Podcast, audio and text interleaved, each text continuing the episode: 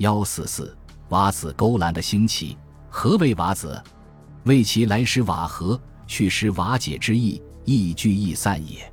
在北宋都城汴梁，瓦子又称瓦舍、瓦寺，是城市民间表演艺术的固定场所。在瓦子中还有许多勾栏，所谓勾栏，就是在瓦子中有不同专业的艺人用栏杆之类的东西组成一些小的演出场所。宋代瓦子勾栏起于何时？恐怕很难说清楚。主要是作为民间的东西，官方及士大夫阶层很少注意到，但它确实是城市繁荣后的产物。宋代城市的真正发展，大概是从宋初几十年之后的事，因此也就在这个时期，大批艺人进入京城立场谋生。《东京梦华录》的作者所描写的东京的情况是北宋末年，在此之前。东京城肯定是相当繁华的。据孟元老《东京梦华录》所载，当时汴京的瓦子勾栏就非常多，演出也非常热闹。当时的瓦子有名的就有新门瓦子、桑家瓦子、朱家桥瓦子、周西瓦子、宝康门瓦子、周北瓦子等，其中特别提到了桑家瓦子。此外，南宋人王永的《燕翼遗谋录》。追记东京大相国寺的瓦室热闹非凡，可容万人。况且日日如此，每日都有固定的演出，也有相当的观众。其次是大有戏棚，一些有名的艺人来此做场演出，观众多达几千人。在这些瓦子棚中，杂耍百戏可谓百花齐放，有小说、戏剧、傀儡、杂剧等，门类已非常多。汴京的瓦子勾栏。发展到南宋更是变本加厉，这主要是因为江浙一带在宋代已成为最富庶的地区之一。加之南宋初虽遭到一些兵险之苦，但很快便恢复太平景象，破坏性不大。最主要的是，由于宋室南渡，一大批艺人也转徙南下，来到临安继续他们的艺术表演，因此杭州的勾栏瓦舍发展特别快，并迅速超过北宋汴京。到南宋中期。杭州城内的瓦子有南瓦、中瓦、大瓦、北瓦、蒲桥瓦。北瓦规模最大，有勾栏十三座。城外有二十座瓦子，如前湖门里勾栏、门外瓦子、嘉惠门瓦、后朝门瓦、小雁门瓦、四通馆瓦、剑桥门瓦、菜市门瓦、艮山门瓦、米市桥瓦、旧瓦、北关门新瓦、杨坊桥瓦、王家桥瓦、行春桥瓦。赤山瓦、龙山瓦等，这些大瓦内集中了许多勾栏。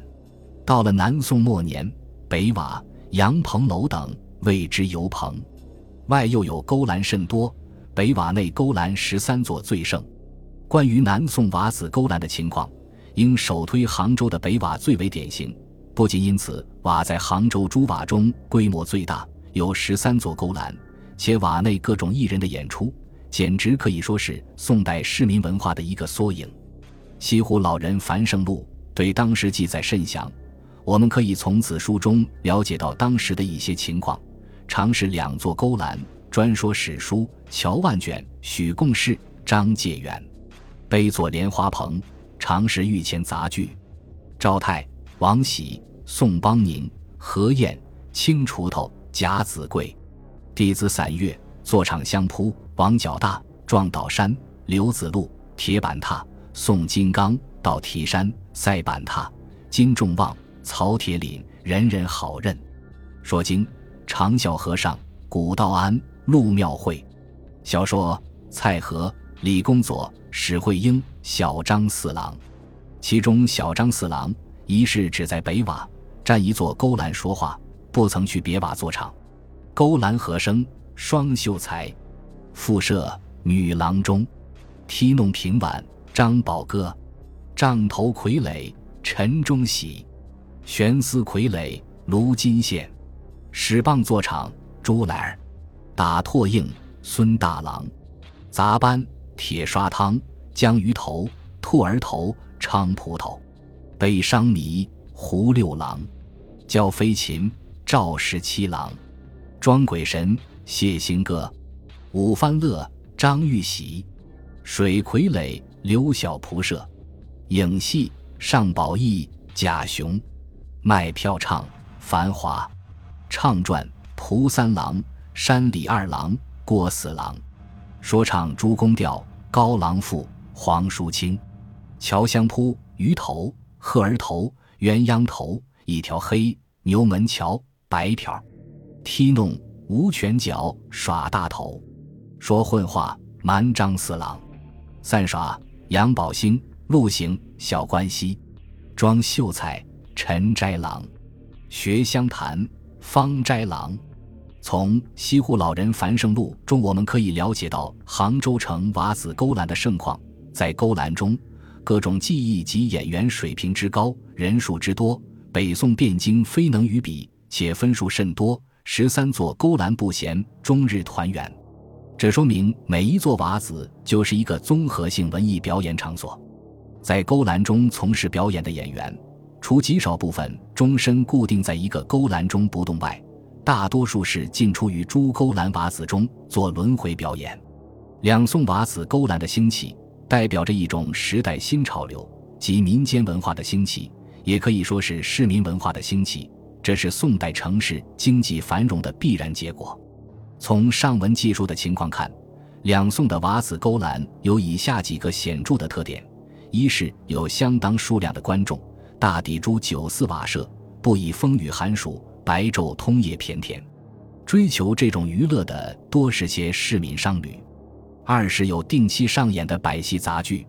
冲冠以来，在京瓦司技艺仗头傀儡人小三，每日五更头回小杂剧，差晚看不及矣。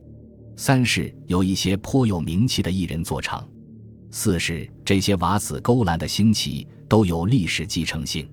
如杭州在唐五代时就发展成为江南的一个新都会。监护记说：“西湖之盛起于唐，至南宋建都，游人侍女，画舫笙歌，日费万金，目为销金窝。”尤其是北宋灭亡后，当时从汴京随同南下到杭州的移民极多，这些人中既有官绅仕宦，也有从事民间艺术的艺人。他们到了杭州。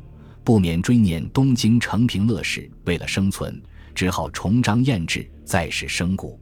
无怪乎周密在《武林旧事》言：“继而成群黑底，耳目一广，朝歌暮嬉，酣玩岁月，意味人生正负若此。”武是民间文化的兴盛，不仅集中于汴京、杭州，在成都、扬州、广州、鄂州、洛阳、长安等地也都普遍。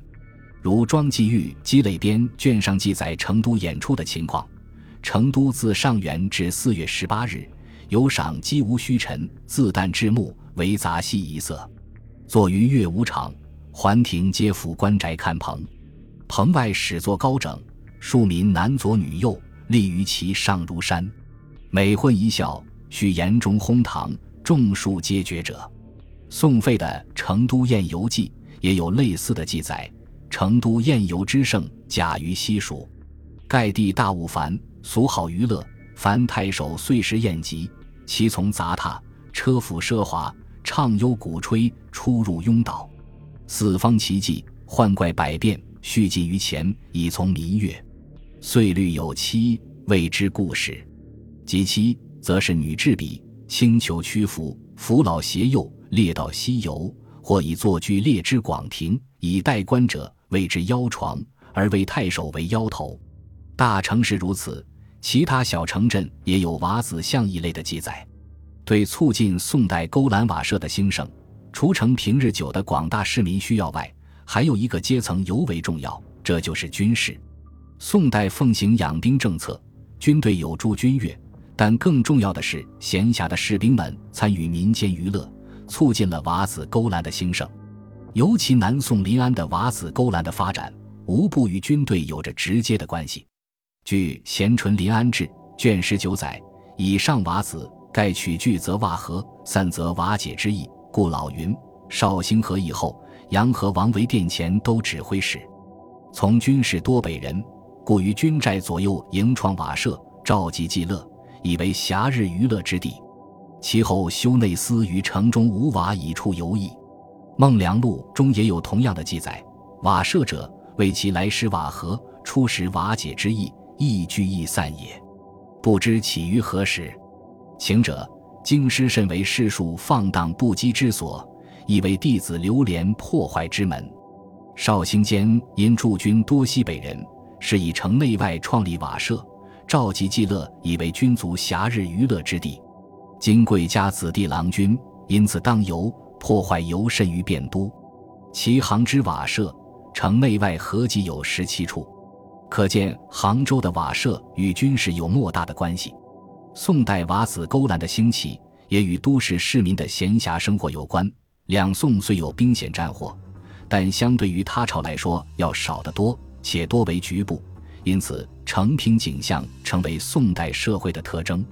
自本朝成平，民颇饶泽，垂髫之儿，皆至汉末，代白之老，不食割毛，原野于卧，常获丰农，则地俱入，勤以耕稼，所谓天下之乐土也。